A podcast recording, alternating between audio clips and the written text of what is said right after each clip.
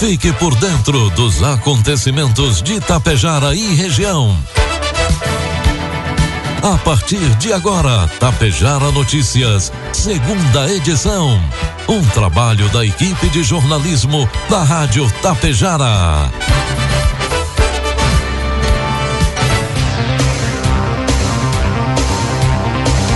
12 horas com 35 minutos, 23 graus de temperatura. Boa tarde. Está no ar aqui pela Tapejara FM, a segunda edição do Tapejara Notícias, nesta quinta-feira, 23 de novembro de 2023. Tempo encoberto com algumas aberturas de sol em Tapejara. São destaques desta edição: comitiva da Expo Água Santa visita a Rádio Tapejara. Charrua promove encontro que celebrou cultura afro-brasileira, africana e indígena. Inicia a montagem da decoração do Natal dos Sonhos de Ibiaçá. A Secretaria de Agricultura atua na recuperação de danos causados pelas chuvas em Tapejara. Tapejara Notícias, segunda edição, oferecimento é da Cotapel. Afagar a terra, plantar, esperar a semente germinar, cultivar para gerar frutos, a vontade de vencer, a força para viver, o alimento em nossa mesa. Esta é uma história de sucesso que se escreve com luta, coragem e perseverança. Uma história sólida que busca cada dia o crescimento coletivo. Assim, a Cotapel está presente na vida das pessoas, razão maior de sua existência. Cooperativa Agrícola Tapejara Limitada, desde 1985, ao lado de quem produz. Produtos agrícolas. 12 horas com 37 minutos, cotação dos produtos agrícolas, preços praticados pela Cotapel nesta quinta-feira. A soja R$ reais, milho R$ reais, trigo PH 78 ou mais R$ reais.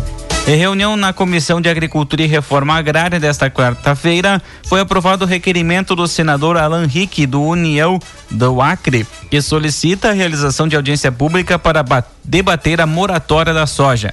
A moratória é uma iniciativa que tem como objetivo assegurar que a soja produzida no bioma, mata, no bioma Amazônia e comercializada pelos seus signatários esteja livre de desflorestamentos ocorridos após 22 de julho de 2008, explicou o parlamentar.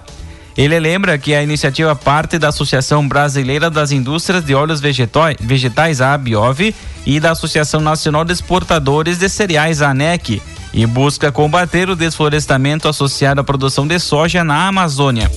Assim, traz melhorias às práticas agrícolas do Brasil na tentativa de implementar critérios de proteção ao meio ambiente ao governo brasileiro, disse o parlamentar em seu requerimento.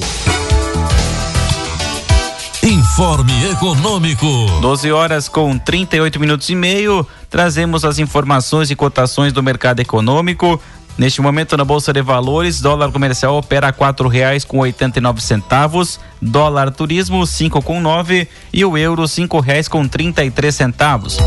O ministro do Trabalho e Emprego, Luiz Marinho, decidiu suspender a portaria que restringia o trabalho aos domingos e feriados. A medida exigia que as empresas do comércio conseguissem autorização prévia por meio de convenção coletiva e aprovassem uma legislação municipal para operar aos domingos e feriados. Para ele, houve muita desinformação em relação à portaria, cujo objetivo era apenas discutir o funcionamento do comércio aos domingos. O intuito é valorizar o espírito da negociação coletiva, de dizer que o funcionamento aos domingos tem de ser negociado, ressaltou o ministro. Segundo ele, um grupo será formado para discutir e refazer o texto da portaria que voltará a valer a partir de março do ano que vem. Até lá, vale a portaria de 2021, que facilitava o funcionamento de comércios aos domingos e feriados e em que dispensava convenção coletiva ou lei municipal que permitia o trabalho nesses dias. O recuo ocorreu após forte reação de empresários representados pela Frente Parlamentar de Comércio e Serviços.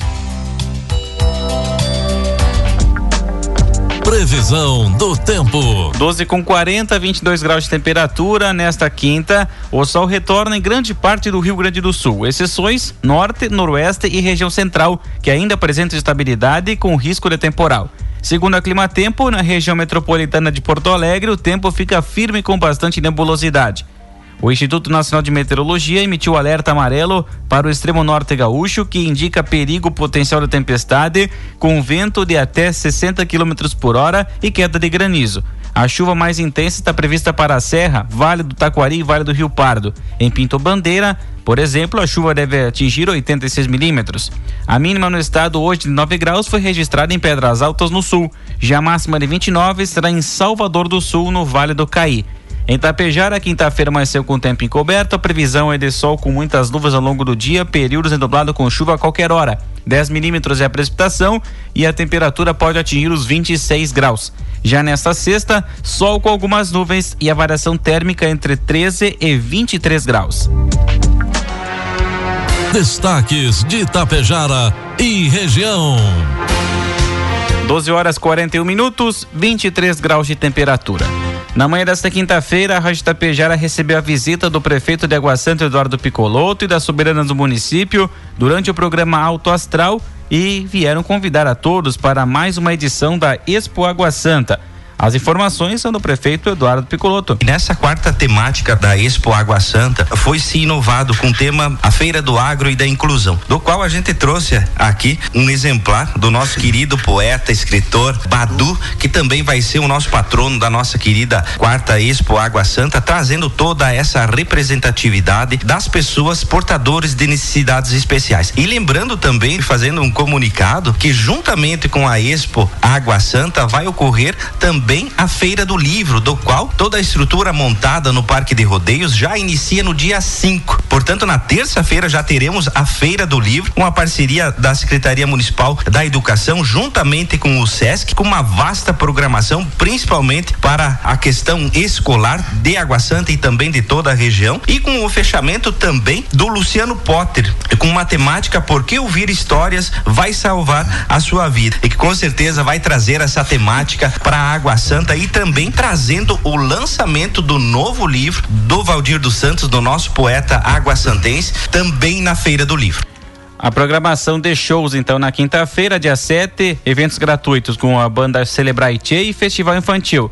Na sexta-feira, dia 6 de dezembro, dia 8 de dezembro, Banda Mercosul, Gleduran e Banda Barbarella. Também shows gratuitos. No sábado, shows com Anjos do Hangar, Felipe Falcão e Fernandinho Bernardes. E no domingo, dia 10, Tia Garotos e Eduardo Costa. Shows então para o sábado e domingo. Os ingressos no portal minhaentrada.com.br. A, sétima, a quarta edição da Expo Água Santa acontecerá então de 7 a 10 de dezembro no Parque Municipal de Eventos em Água Santa.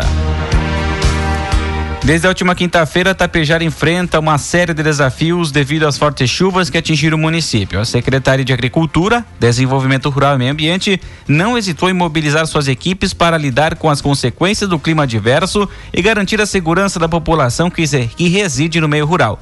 No primeiro dia de chuvas intensas, equipes foram acionadas para liberar áreas afetadas pelo acúmulo de água e garantir fluidez do trânsito. Nos dias seguintes, as equipes enfrentaram desafios com as ocorrências de chuvas persistentes na sexta e no sábado. O interior sofreu consideráveis danos, problemas em bueiros e pontos danificados na região do Paio Novo e impactos significativos nas linhas 3 e 4, até mesmo na comunidade de Vila Campos. Já a partir da segunda-feira, dia 20, a secretaria intensificou os esforços de recuperação e concentrou-se na reconstrução de pontes e resolução de problemas em estradas atingidas por atoleiros e olhos d'água. O trabalho resultou também na recuperação de uma ponte e diversos bueiros da região do Paiol Novo. Na quarta-feira passada, as equipes da secretaria seguiram em ação apesar da ocorrência de chuvas. Principais focos: mais uma reconstrução de ponte na, na comunidade de Paiol Novo.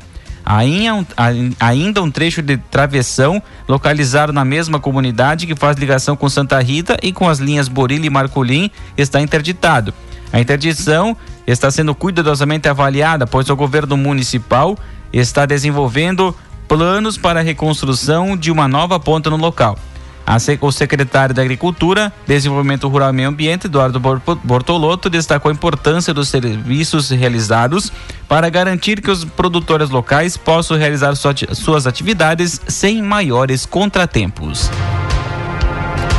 Meio-dia e 45 marca o sinal eletrônico da Tapejara, 23 graus de temperatura. Na última segunda-feira, a Secretaria de Educação de Charrua promoveu um evento que destacou e celebrou as culturas afro-brasileira, africana e indígena para os alunos das escolas municipais que participaram ativamente da iniciativa. O evento foi inaugurado com a participação do professor de capoeira Carlos Alberto da Silva, que em sua fala abordou a relevância da cultura afro-brasileira, africana e indígena e destacou a capoeira como forma de resistência é uma luta de resistência, manifestação dos escravos através de coreografias e instrumentos musicais, uma comunicação instantânea. Esclareceu o professor, que também abordou o processo de escra escravização no Brasil. Os alunos contaram também com a apresentação da banda marcial, dança da reserva indígena do Ligeiro, música de dança de festa de guerra, também típicas da comunidade caigangue. O secretário de Educação de Charrua, Leocir Mesadre, ressaltou que a ação visou desconstruir preconceitos. Tivemos o objetivo de destacar a significativa contribuição que ambos os povos tiveram na construção da atual sociedade, afirmou o secretário. Prepare-se para sentir a magia natalina invadir Ibiaçá. A prefeitura vai transformar o centro da cidade em um verdadeiro conto de fadas de Natal e a diversão já começou. Desde a semana passada, voluntários colocaram a mão na massa para deixar a Praça Central mais brilhante do que nunca. Quem precisa de sol quando se tem a luz radiante do espírito natalino? E tem mais: será construída a cidade do Natal, a Vila da Neve e até a fábrica do Papai Noel. Relata a publicação da Prefeitura Municipal que é como se fosse os ibiaçenses estarem na Disneyland no Polo Norte. A previsão é que tudo esteja pronto para brilhar no domingo, dia 26, quando ocorre a abertura oficial do Natal dos Sonhos de Ibiaçá. Fique por dentro de todos os detalhes, novidades e fotos nos bastidores, nas redes sociais da Prefeitura e também no site ibiaçá.rs.gov.br. Nesta quinta-feira, dia 23, os policiais militares do 3 Batalhão Ambiental da Brigada Militar, durante apoio à Polícia Federal que cumpria mandados de busca e apreensão em residência do município de Marau, flagraram pássaros silvestres mantidos em cativeiro. A Operação Árpia, deflagrada pela Polícia Federal nesta quinta, ocorre em 24 estados e no Distrito Federal. Através de mandados de busca e apreensão, a ação nacional tem por alvo indivíduos que atuam na rede de crimes sexuais a crianças, armazenamento de imagens, vídeos e pedofilia. A equipe do terceiro BABM compareceu em uma residência e constatou pássaros como canário da terra, pintacilgo, moreta, trinca-ferro e sangue de boi, totalizando 13 pássaros silvestres mantidos em gaiolas individuais. O responsável não possui a licença ou autorização para a criação amadora dos, das aves. Os pássaros silvestres foram resgatados e encaminhados para avaliação médico-veterinário e posterior poderão ser reinseridos no habitat natural. O indivíduo responderá também por crime ambiental. A operação recebeu o nome de árpia, que é uma espécie de ave de rapina que tem os olhos sempre atentos e a extinta caçador, exímia caçadora e relaciona-se com o objetivo da operação. A ação está sob coordenação de repressão a crimes cibernéticos relacionados ao abuso sexual infanto-juvenil da Polícia Federal. 12 horas 48 minutos, 23 graus a temperatura. O Instituto Federal do Rio Grande do Sul, Campo Sertão, integra a organização da Expo Agro Sertão 2023, que acontece entre 8 a 12 de, a 10 de dezembro no Parque de Exposições junto ao Sindicato Rural. Conforme relata o professor Davi Pérez da Rosa, integra a programação, a área experimental e espaço do conhecimento e inovação do Campo Sertão. Além desses espaços, visitantes terão contato com os cursos disponíveis, além de projetos que são conduzidos pela instituição em diversas temáticas, a exemplo das áreas agronômicas e biológicas. Ele explica que na área experimental, sob sua coordenação, haverá apresentação de parcelas demonstrativas relacionadas à produção vegetal, com técnicas de controle de plantas daninhas, manejo biológico de cigarrinha no milho, efeitos de e fertilizantes para o manejo da palhada e opções de forrageiras para alimentação animal. Já no espaço do conhecimento e inovação, coordenado pela técnica administrativa Marim Azene, as palestras terão acesso gratuito e acontecerão nos dias 8 e 9 e contarão com profissionais do Instituto Federal do Rio Grande do Sul, da Emater, da Cicred, Icato e da Agroperete Adama.